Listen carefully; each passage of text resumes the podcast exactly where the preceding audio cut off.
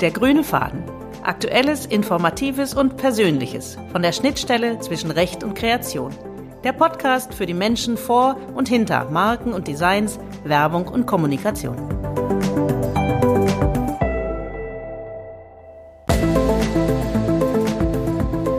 Heute zu Gast Camilla Sexton und Gloria Parmesan, European Trademark Attorneys in der Londoner IP-Kanzlei Benner Shipley.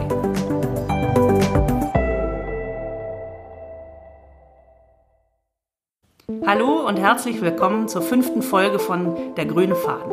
Wir werfen heute einen Blick über den Ärmelkanal zu unseren Nachbarn in Großbritannien.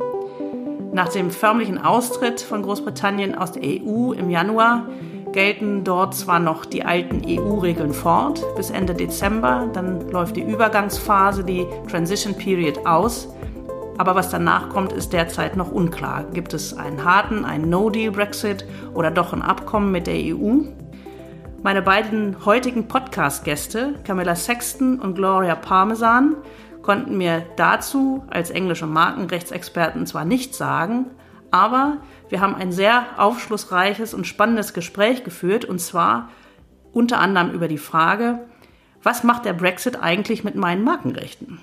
Und das ist eine Frage, die tatsächlich nicht nur für Juristen sehr interessant ist, sondern ganz praktisch für alle Inhaber von Markenrechten, also die allermeisten Unternehmen.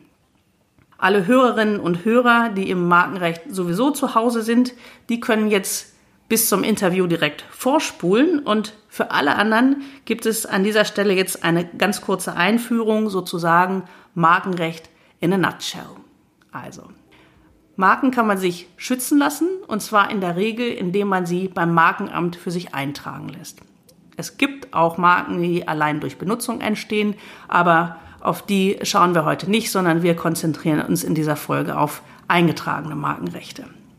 Die allermeisten Länder auf der Welt haben nationale Markenrechte. Die werden beim Markenamt des jeweiligen Landes angemeldet und eingetragen und haben dann Schutz genau in diesem Land. Also zum Beispiel in Deutschland kann man beim Deutschen Patent- und Markenamt in München eine nationale deutsche Marke eingetragen bekommen. Oder in England kann man eine nationale englische Marke vom UK IPO, also vom UK Intellectual Property Office, eingetragen bekommen. In der Europäischen Union gibt es daneben aber noch eine ganz besondere Markenform, nämlich die EU-Marke oder EU Trademark. Die wird beim EU IPO, also dem Europäischen Markenamt, eingetragen. Das sitzt in Alicante in Spanien. Und der Charme an dieser EU Trademark, an dieser EU-Marke ist, dass man mit einer einzigen Markeneintragung Rechte in allen Mitgliedstaaten der EU hat. Und die stehen dann neben den nationalen Markenrechten der einzelnen Mitgliedsländer. Bislang war es so, dass der territoriale Schutzbereich dieser EU-Marken stetig größer geworden ist. Immer wenn ein neues Land der EU beitrat, also wir einen neuen Mitgliedsstaat dazu bekommen haben, dann hat sich auch der Schutz der EU-Marke erweitert, nämlich auf das Gebiet dieses neuen Mitgliedstaats. Mit dem Brexit haben wir jetzt eine historische Bewegung in die entgegengesetzte Richtung. Die EU wird erstmalig um ein Land kleiner. Und damit stellt sich die Frage, fällt jetzt der Markenschutz, den man als Inhaber einer EU-Marke gerade noch in Großbritannien hatte, einfach weg? Also hat man jetzt quasi ein, ein territoriales Loch im Schutzbereich, wo gerade noch Schutz war? Es gibt keine historische Blaupause für eine solche Situation, aber die Engländer haben eine Lösung für dieses Problem gefunden. Wie die aussieht und wie es sich derzeit in London so lebt, darüber jetzt mehr.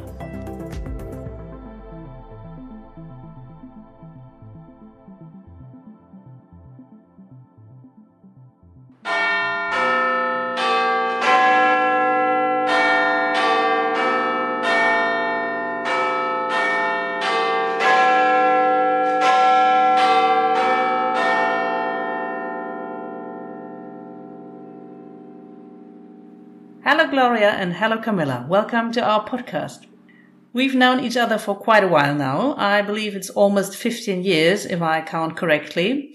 You are both trademark attorneys, and that's how we met on a trademark conference in London. We have since been working together in quite a number of cross-border trademark matters, but when preparing this podcast, I realized I never asked you where do you come from and how did you become interested in trademarks at all? How about you, Gloria? Hi, Britta. Um, it's a pleasure to be on your podcast and thank you for inviting me along. Um, so at the moment I live in North London, although I was actually born on the island of Jersey in the Channel Islands, oh, where, where my parents had moved to from Italy. Um, I've been working in the trademark field since around 1997. I had a bit of a career change in the mid 90s and stumbled into trademarks really after a conversation with an IP lawyer. Mm-hmm. I have to say it's been a very enjoyable and interesting career, as I'm sure sure you'll agree, uh, Britta. Um, Absolutely. I work in the London office of Venner Shipley, and Camilla will tell you a bit more about our office and her background.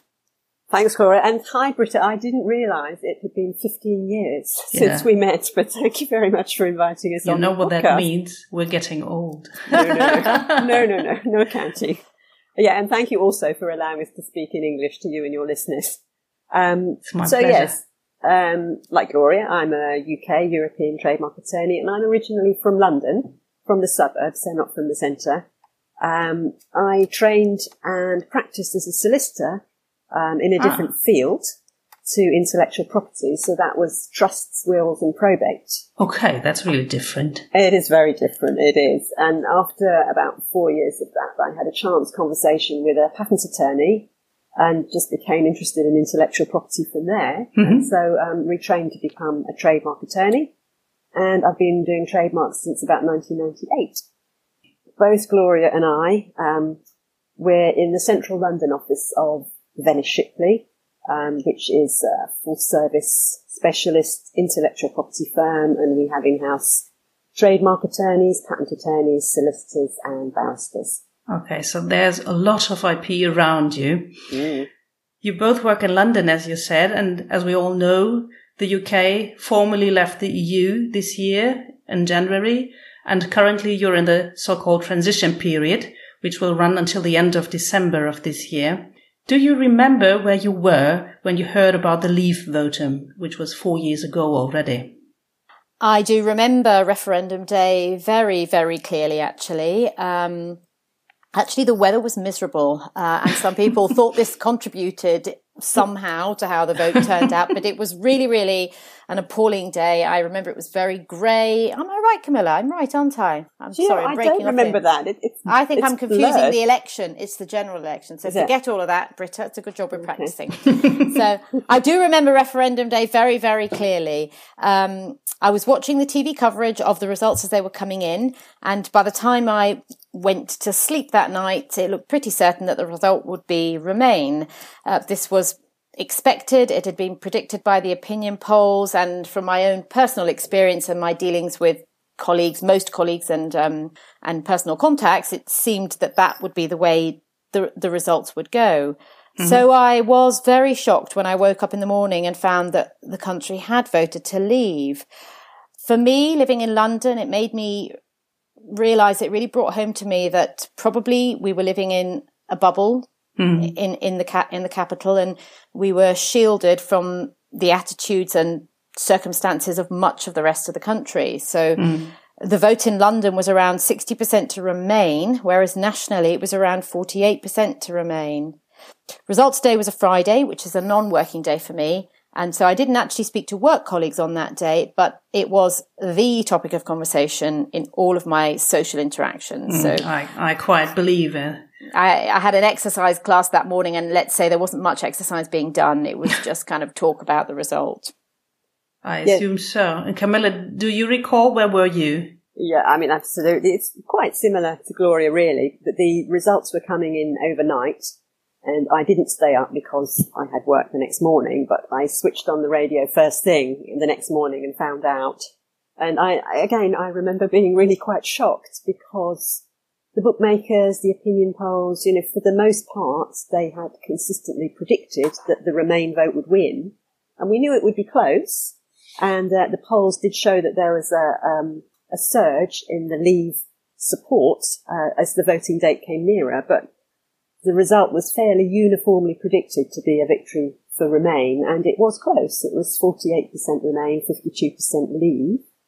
And then um, within the UK, the United Kingdom of Great Britain and Northern Ireland, there was a split even there. So England and Wales both voted to leave, but Scotland and Northern Ireland voted to remain. And actually, the Scottish vote was quite emphatic. It was about 62%. percent mm hmm um, and the turnout was high. So we don't have compulsory voting in the UK.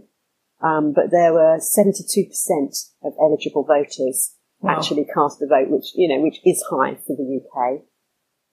Um, people over 65 tended to vote to leave, whereas the younger demographic tended to vote to remain. Mm-hmm. And in cities, as Gloria said, so cities like London and Edinburgh, where there's quite a high engagement of the workforce with European institutions, you know, unsurprisingly, mm. um, those tended to vote to remain. Um, but I personally went to work that morning as usual, um, was working in an open plan, quite a small open plan space. And usually every day when someone would come in, we'd sort of glance up from our desk, just look up and say hello, good morning, and then get on with our work, but not that day. Every, everyone was kind of fizzing with a, with an opinion about Brexit and every new person who came into the office, we started a new conversation about, you know, what they thought and what it might mean. So we didn't get that much work done in the morning. so yeah, there was just an immediate, mm, almost so vi- yeah, visceral reaction. Really, one could say it was a day like a earthquake. Yeah, it, yeah. it did feel very, very big. Yeah. And I can't believe that is more than four years ago now already.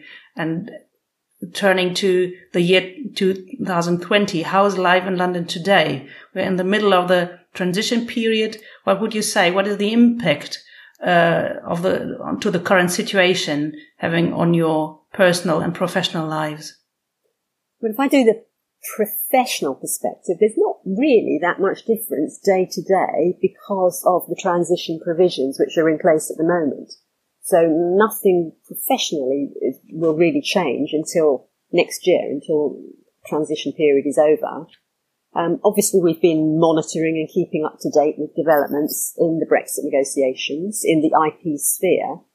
And um, from that point of view, our professional organisation, CITMA, which is the Chartered Institute of Trademark Attorneys, mm-hmm. they've been very active um, right from the outset in fighting the corner of intellectual property and trademark owners and seeking certainty, if you like, for trademark owners, what will happen after we, we finally, well, after the transition period ends. Obviously, there are a lot of competing issues in the Brexit negotiations, so it is good to have someone fighting the intellectual property corner, mm-hmm. and they also keep us informed of progress, which is very useful. Um, so yeah, we've had to take time out to familiarise ourselves with the legislation and practice for when for next year. There have been actually increases in trademark applications at the UK office, which is mm-hmm. good. The last figures I saw showed that um, there may well be record numbers of UK applications this year, and I know that the the UK office is taking on about 20 new examiners this month to, to mm. deal with increased demand. So that, that's had an impact on mm. us. And, and the reason for that, we're coming to that later on. yes. Not all. That's right. Um, and from the sort of Venner Shipley point of view, like, like all businesses, we've been preparing to accommodate the new normal. But really we have procedures in place. We've got an EU office and it's, it's just business as usual, both mm-hmm. before and after Brexit. So there's no actual change to our client services and that's quite reassuring to me professionally and also personally. Mm. And you, Gloria, what about you? Well, there are a couple of personal perspectives for me that mm-hmm. kind of reflect what I think, what I've read has happened across the country. And, um, the first is that there was a very big surge in uh, Britons applying for uh, passports and nationality in other EU countries shortly after the referendum vote. And it was something that I myself did. So I have Italian parents and so was always entitled to an Italian EU passport. Mm-hmm. And in fact, both of my siblings already had two passports and it was a bit of a standing joke because I always used to say, we don't need two passports because we're all in the European Union now. It's not mm. required. And all of a sudden, of course, that all changed pretty quickly. So I did apply for my own and a, a, passport for myself from Italy and also for my daughter, perhaps more importantly because she's growing up and I wanted her to, mm-hmm. at the time, just after the referendum, everything was very uncertain. People had no idea what it meant, how it was going to pan out, what the implications were. And yes. to a certain extent, we still don't know that yet. Um, I felt very much strong. I felt strongly that I didn't want her to lose out on any possible future opportunities. Um, and then also, um, I mean, Brexit here is a very binary issue. It's pretty much black and white. You're either a mm-hmm. Remainer or you're, or you're a leaver and there's not much middle ground. And across the country, again, it was reported that even before the referendum, there were huge arguments and rifts between families and friends. Um, as Camilla pointed out, often it was the older generation that wanted mm-hmm. to leave and the younger generation that wanted to stay. And within my own particular circle of friends, we generally felt, you know, we generally agree on a lot of things apart from there's one sort of couple that have a very different view on, on political situations. Mm-hmm. And we realized early on before, before the referendum, in fact, that the safest thing would be, would be not to discuss Brexit. You know, it, it wasn't worth risking 30 plus years of friendship because of a political difference. So that reflects, I think, what happened up and down the country. Mm-hmm. Well, it's, uh, yeah, an exciting and, um, troublesome time. Um, are there any changes you already feel have happened or are you kind of in a waiting position at I the think, moment? Yeah, I think for the immediate moment, we're just in a, in a waiting position, in a kind of holding pen until we know exactly the, the nature of the deal which will be agreed or, or won't be agreed. And just at the moment, I have to say that I think COVID is having a bigger impact on mm. our personal and professional lives than Brexit, which, you know, hopefully will change at some stage. Um, but for the moment, obviously, we were we were locked down quite heavily in March. Mm. Um, that eased, and now now we're starting possibly to go into more tighter restrictions again. So from a day to day perspective, I think COVID has had more impact at this stage than uh, than Brexit, which is a strange thing to say. You, you just never would would have thought that, but Gloria, I remember uh, when we prepared this podcast, uh, you told us about um, uh, a comic in a in a newspaper uh, can you remember? Can you tell us about that one? There was. I remember seeing. Um, it was just a, a sort of a, a, line drawing of two people sitting in front of their television with sort of COVID coming out. You know, COVID news coming out of the television, and these two old people saying, "Bring back Brexit, please." so, like, if this is the solution, can I have my problem back, please? Yeah, because who, as Camilla said, who would have predicted that actually? Brexit news at this stage, at this late stage in the process, would have been overtaken by by something else. Yes, true. Because Brexit's and, and been sad, on, yeah. It, has been on the agenda since almost 2013. You know, it, it, we've just had news wave after news wave related mm. to Brexit, and there was a bit of fatigue, I think, and there probably still is, to be honest. But be careful for what you wish. Be careful what you wish for. Absolutely true. Yeah, I believe, uh, or I assume that uh, on an agenda from zero to 10, your desire to talk more about Brexit uh, will probably be near to zero. But um, maybe we turn to one of our shared more favorite topics, namely IP rights now. And in particular, uh, we want to take a look at trademarks and what Brexit actually does to trademarks. Um, those familiar with trademark law know that uh, in the EU we have IP rights and amongst them EU trademarks. And one uh, feature of those EU trademarks is that they are registered before one single office, uh, namely the EU Intellectual Property Office seated in Spain in Alicante. And before Brexit, these were valid in the UK as well, of course, because their scope of protection is for all member states of the EU. Now, what is the current situation? The UK has formally already left the EU. Now, are EU trademarks still valid in the UK or do trademark owners need to be afraid of losing their rights? Well, we could give you some certainty in a very uncertain world about that which is that um, trademark owners do mm-hmm. not need to be worried or concerned about losing any trademark rights. At the moment, in the transition period, nothing has changed, so everything carries okay. on as if we were still under the EU trademark system. Um, okay. At the end of the transition period, our intellectual property office, so the UK IPO, will create what is called a comparable UK trademark for mm. every registered EU trademark. That's a long name. It is a long name. So that's its proper technical legal name, mm-hmm. but it's, they're often referred to as daughtered rights or cloned rights. And I think cloned rights is easier to understand because that is effectively what will happen. The UK IPO will clone details of an EU registered trademark and create a new cloned UK right from mm-hmm. that. This will have the same filing date. It will be the same mark. It will cover mm-hmm. the same goods and services and it will include any claimed priority dates, so earlier dates. So trademark owners can rest assured that although there's a lot of talk in the press at the moment about the UK EU trade deal, will there be a deal? Won't there be a deal? Will there be a hard Brexit? From the IP registered trademark protection, things are in place. Oh, they will have, yeah, they, they, they will have their rights. It could be automatic. They don't have mm-hmm. to do anything.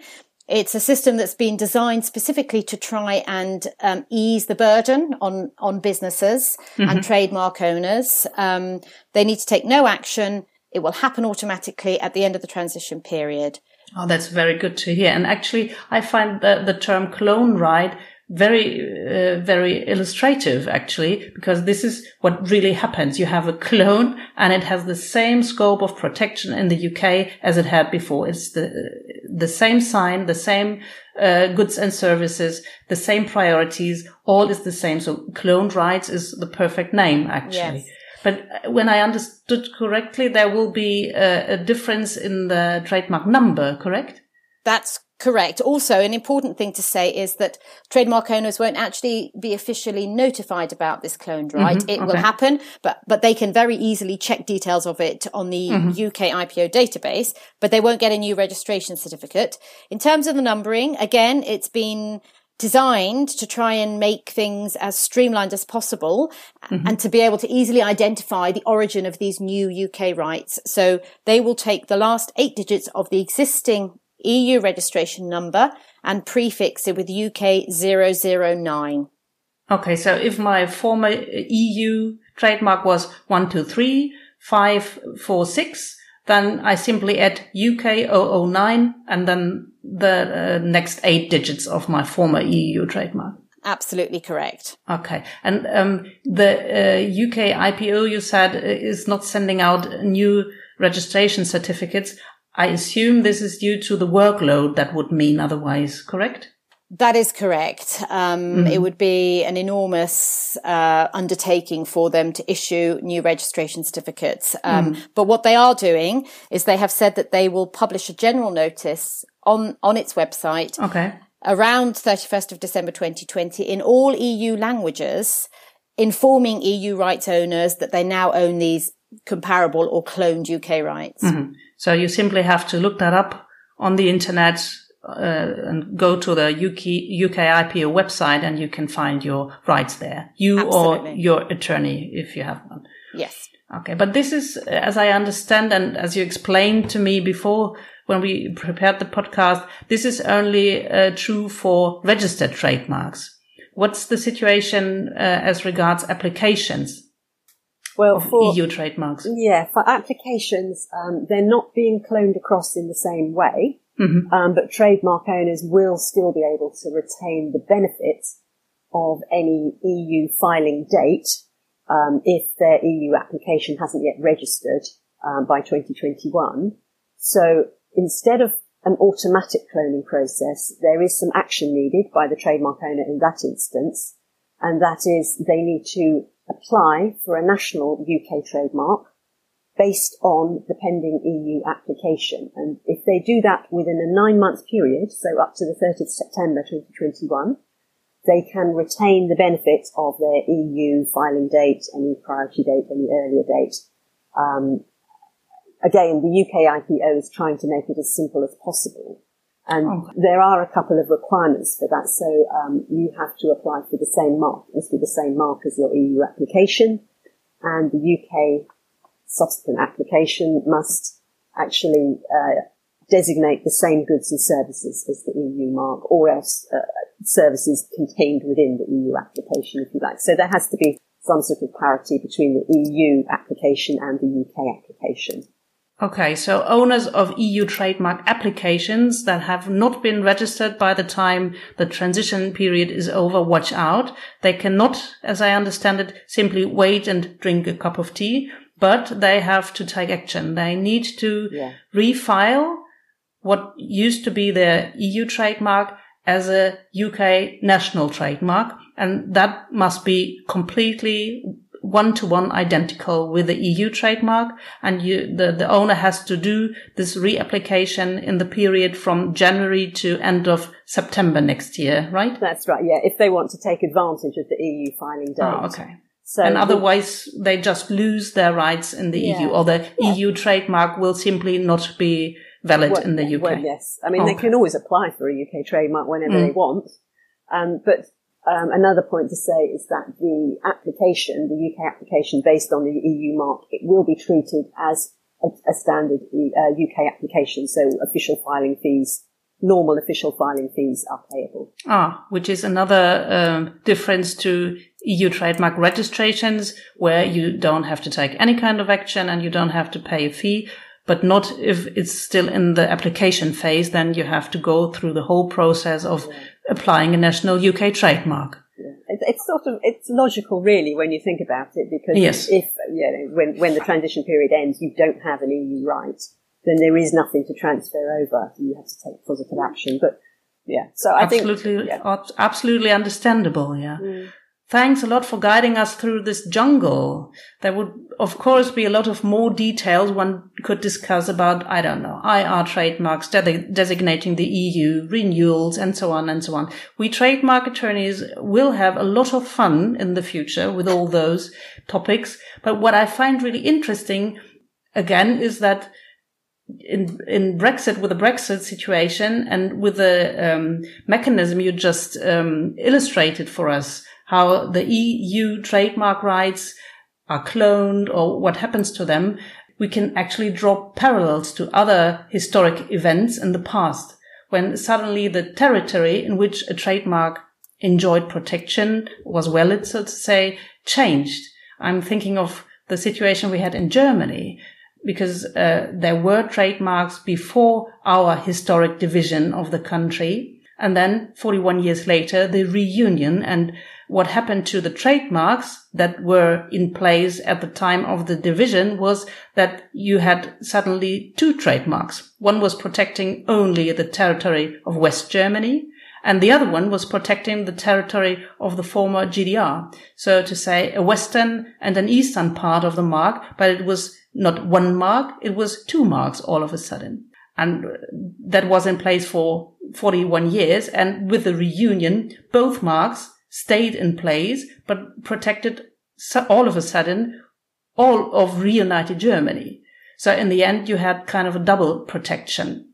That's what I was thinking of when uh, the UK was struggling to find how to deal with uh, EU trademarks and how to, um, yeah, how do you say, transfer the rights to the UK afterwards. Did you have a historic model in the UK for the solution you now found? Well, it's an interesting question, isn't it? Because um, there's no precedent, of course, for a country no. leaving the EU. So it was a bit of a conundrum. And I mean, the East West Germany situation is similar-ish, but obviously quite different because in that case there were there was two countries being joined rather than something leaving. Mm-hmm.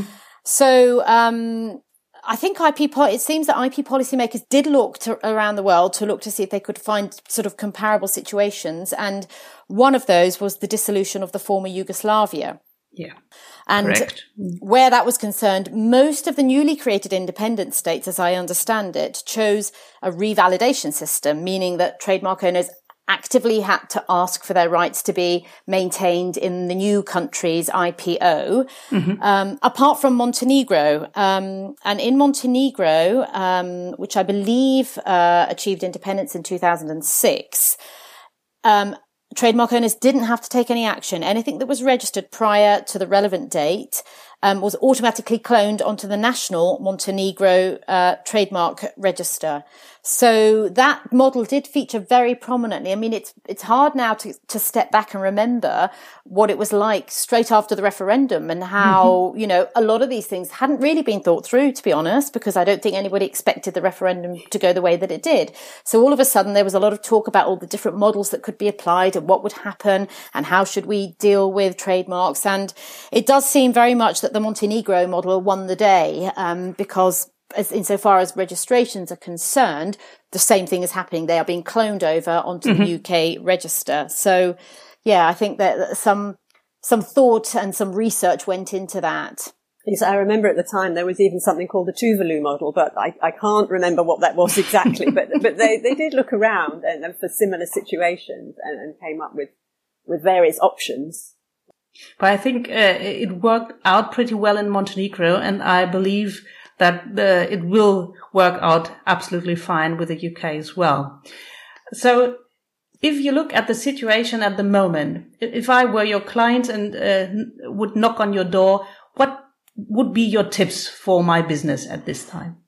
Okay, so from an IP and a trade, specifically a trademark perspective, uh, tip number one um, would be if you as a client have got a commercial interest in in all of the EU and specifically in the UK, then you should file a UK trademark application now. Don't wait because even if you file an EU application, that will not achieve registration by the end of the transition period. Mm-hmm. So you are going to have to incur the costs anyway of filing or, you know, re, of, of transferring across your pending EU rights in the UK. Mm-hmm. We, we anticipate that the um, UK IPO will be very busy in January because it will have a lot of work to do.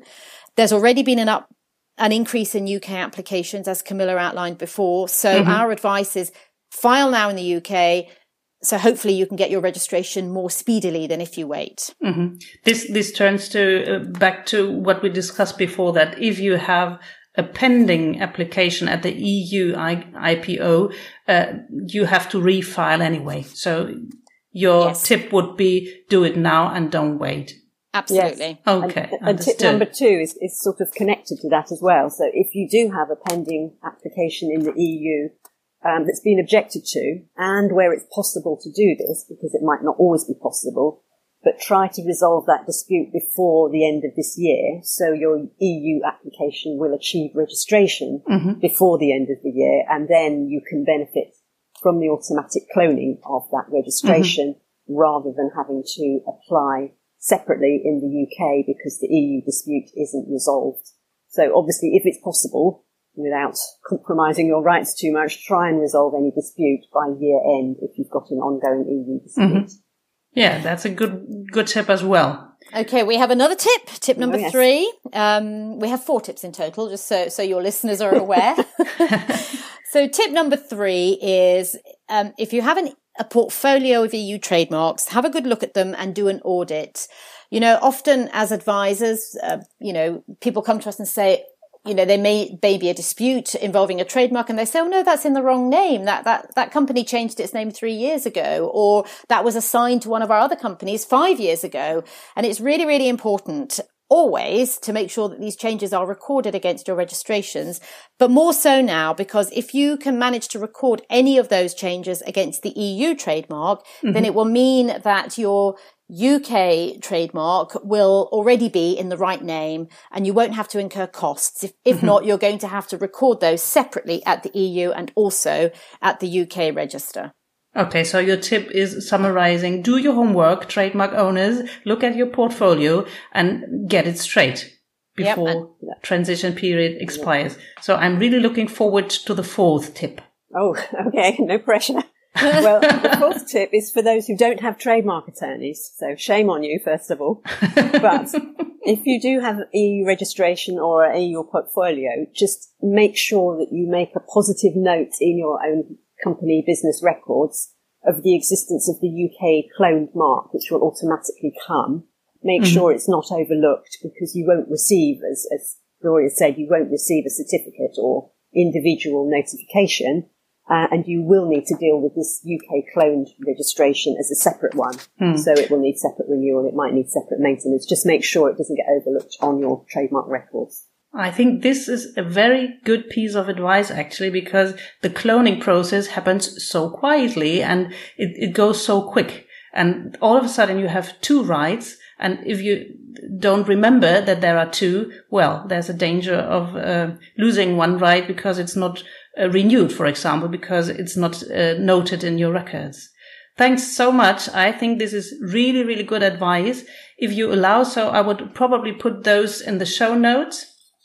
Um, if you agree, and we're now nearing the end of today's episode. And as usual, and I warned you before a bit, I should like to ask you my final question, which I ask all of my podcast partners. If you could impose a law today, what would it be? So to say the Camilla or Gloria law. Well, what a question, Britta. I know. The power, the power. It, it, led to several heated conversations, I can tell you.